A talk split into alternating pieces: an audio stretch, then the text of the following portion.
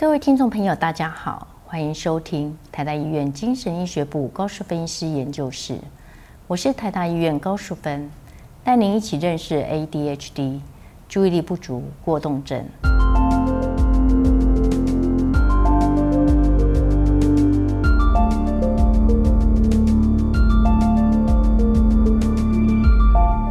请问高医师，行为治疗有何优点及缺点呢？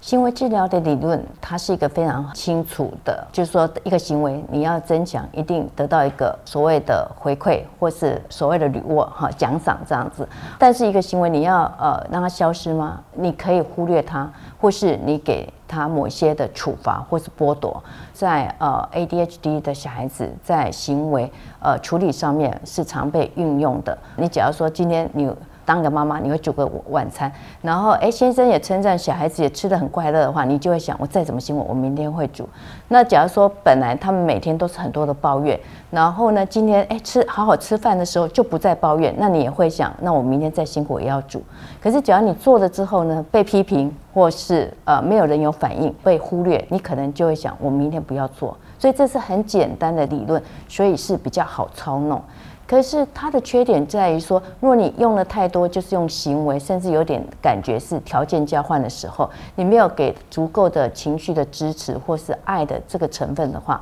可能到后来已经养成了就所谓的交换条件。小孩子最常出现就说：“好，我写个功课，爸妈给他十块钱，那你今天不给我，我明天要二十块、三十块，那你要怎么处理？”所以这也是在操作上面可能有的一些弱点，或是操作的人呢，他的态度不一致。好，爸爸的他方式跟妈妈方式又不一样，再加上阿公阿妈，反过来可能会变成被小孩子操弄了。请问高医师，在家中进行行为治疗，父母应该掌握哪些技巧呢？当用行为治疗的时候，我们对不恰当的行为，其实尽量是保持一个所谓的忽略。好，那我们不希望有用处罚的方式，因为实际上处罚影响亲子的关系，而且也会有负面情绪，也会造成过度的处罚。好，那小孩子也可能会学习。好，当他做一件事情不好的时候，被骂或被打，他可能对任何人的互动就是也会用这样的一个方式。所以，我们不希望用处罚。我们假设他的行为不恰当，刚才提到，我们也许用一个忽略，或是说其他方式来取代，或是这个做的不好，我们用一个比较正向的哈呃去付出来呃取代这个不适当的行为。我们在鼓励他。好，也许刚开始比较好计量的是说，尤其比较小的小孩子，哎，他做到我给他一张贴纸或一些点数，然后之后他可以呃累积到他想要的东西。但我们从一个物质上面，哈，他也许喜欢玩具，喜欢一些点数，哈，或是喜欢出去玩，到后来他慢慢得到的是称赞，别人的称赞、老师的称赞，或是他自己有的成就感。那甚至后来是他从内在就觉得我这样做好很好。同学也喜欢我，我自己也觉得很有成就感，我变得比较聪明，哈。所以这些原则，其实父母就是还是要有很好的支持，就是你对他是有爱、有关心的，你也自己要以身作则，然后随时做这样的一个演练。那你的原则要一致，而不要说今天心情不好。呃，多了一个处罚，或是他有好的行为，你反而不理他。然后今明天心情很好，即使他做了很不恰当的行为，好，我们全家出去吃大餐，好，我们全家出去玩。所以父母自己的情绪和原则一定要是呃很很一致的，而不要有因个人的因素而所改变。ADHD 孩子的学习过程中，父母的陪伴可以带给孩子什么样的帮助呢？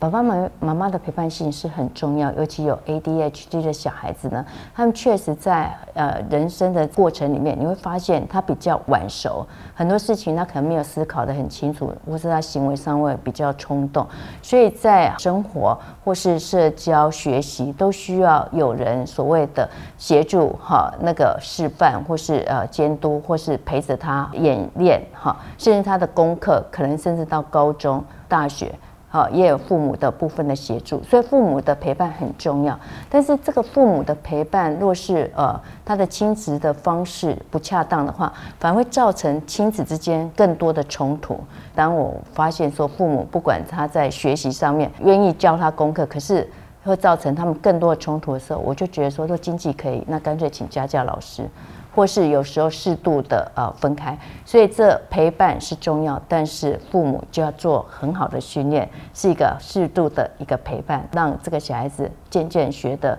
一些呃独立自主的行为或是呃个性。在 ADHD 治疗时，孩子写作业的情况可以作为判断治疗效果的指标吗？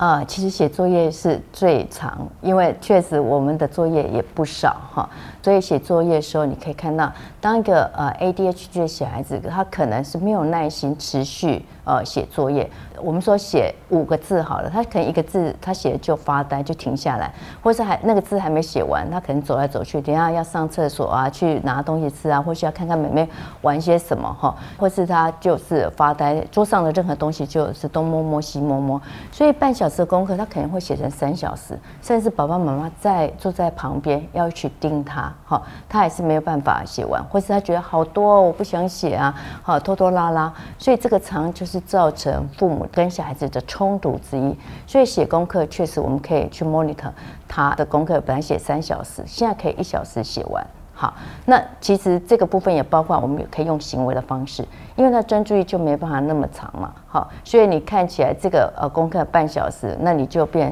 十分钟可以完成，分成三段。那他可以完成了之后呢，他得到一些鼓励。好，父母说：“哎，你很棒！你看你先完成第二阶段，我们赶快再闯第二关，再闯第三关。”用一些技巧哈，也是可以协助他们改善。所以，比如说写作业，其实是很明显，父母。报告最多的哈，然后也从这个地方，父母会告诉你他真的进步了哈，所以这是一个，尤其在上呃高中之前，我想国小国中的小孩子最明显的就是用写作业来做一个哈评估他有没有进步。